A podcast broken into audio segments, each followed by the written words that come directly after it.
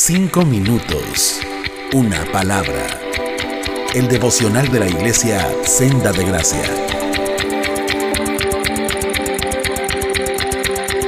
Buenos días hermanos y amigos, les habla José Carlos Guzmán. Gracias y paz a todos. Hoy continuamos con la serie de Éxodo capítulo 34 versículos 6 y 7. Estamos usando la nueva versión internacional. En estos capítulos estamos entrando en el versículo 6 y lo leemos que dice así. Pasando delante de él proclamó, el Señor, el Señor, Dios clemente y compasivo, lento para la ira y grande en amor y fidelidad Hoy nos vamos a centrar en la última característica que es fidelidad. De esta característica creo que ya tenemos un poco de claridad en el sentido de que sabemos que es la fidelidad, es alguien que permanece a tu lado. Entonces, ¿en qué partes de la Biblia vemos esta fidelidad? Bueno, vemos como Jeremías en el libro de lamentaciones capítulo 3 del versículo 21 al 24, él se recuerda a sí mismo en medio de una situación horrenda, imagínate en medio de cuerpos masacrados, tu ciudad en cenizas, todo horrendo y luego tu pueblo va a ser tomado como esclavos o como sirvientes para otro país. Y en ese momento lo que sostiene Jeremías es que él se recuerda que Dios es fiel que sus, misericordias son nuevas cada mañana. Entonces, esa es una parte práctica de recordar la fidelidad de Dios, como en medio de esta situación quizás no es igual que la de Jeremías, no tenemos cuerpos lacerados ahí en la calle ni nada de eso, pero vemos un ambiente medio tenebroso a veces y de incertidumbre y pues decimos Señor, ¿Cómo le voy a hacer? Bueno, recuerda que no dependemos de las circunstancias. Si tú has puesto tu confianza en Dios, en Cristo Jesús, tú tienes a un Dios fiel contigo. Entonces Él no se preocupa por las circunstancias. Él es Dios. Él es el dueño de todas las cosas. Entonces cuando recordamos esa fidelidad de Dios, que Él estará con nosotros siempre hasta el fin del mundo en palabras de Jesús en Mateo 28 del versículo 18 en adelante. Es algo que nos debería de dar mucha fuerza y ánimo.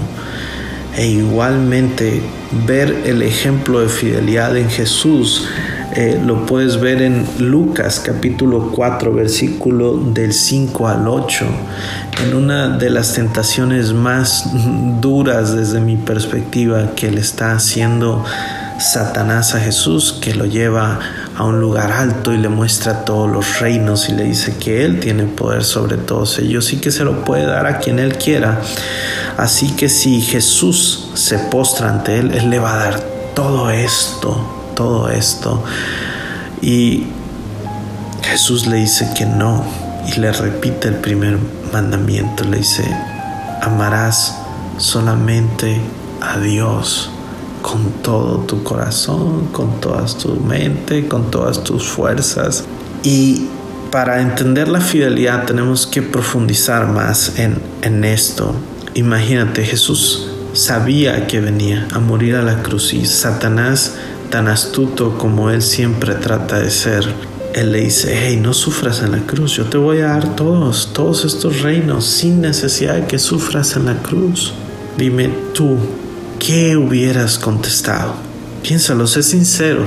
¿Qué hubieras contestado si te hubieran ofrecido esa salida?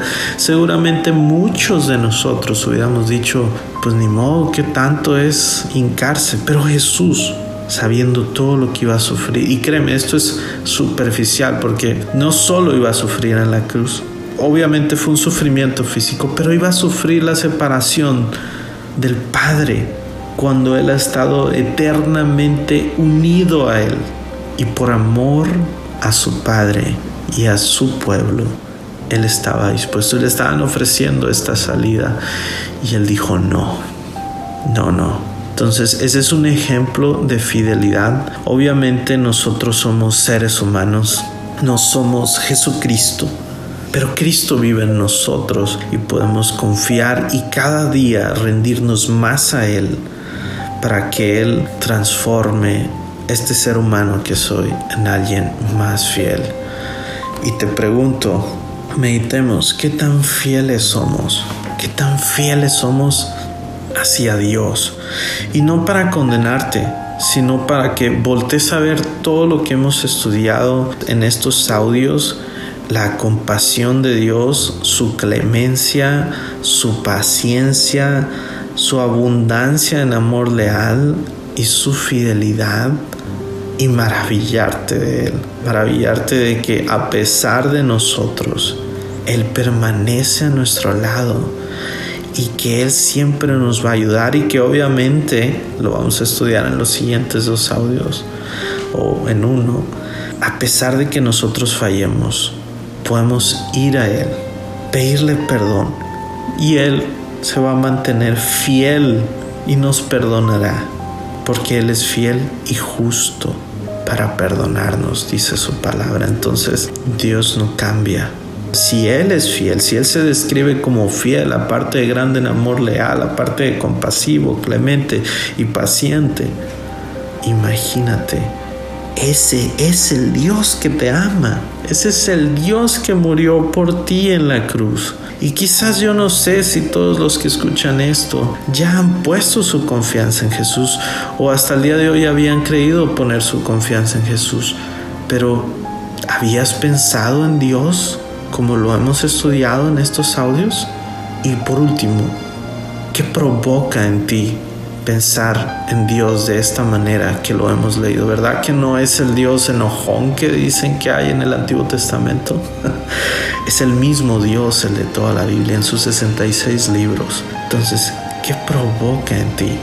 Espero que puedas seguir meditando en esto y Dios te bendiga, que tengas un muy bonito día. Cinco minutos, una palabra. El devocional de la iglesia Senda de Gracia.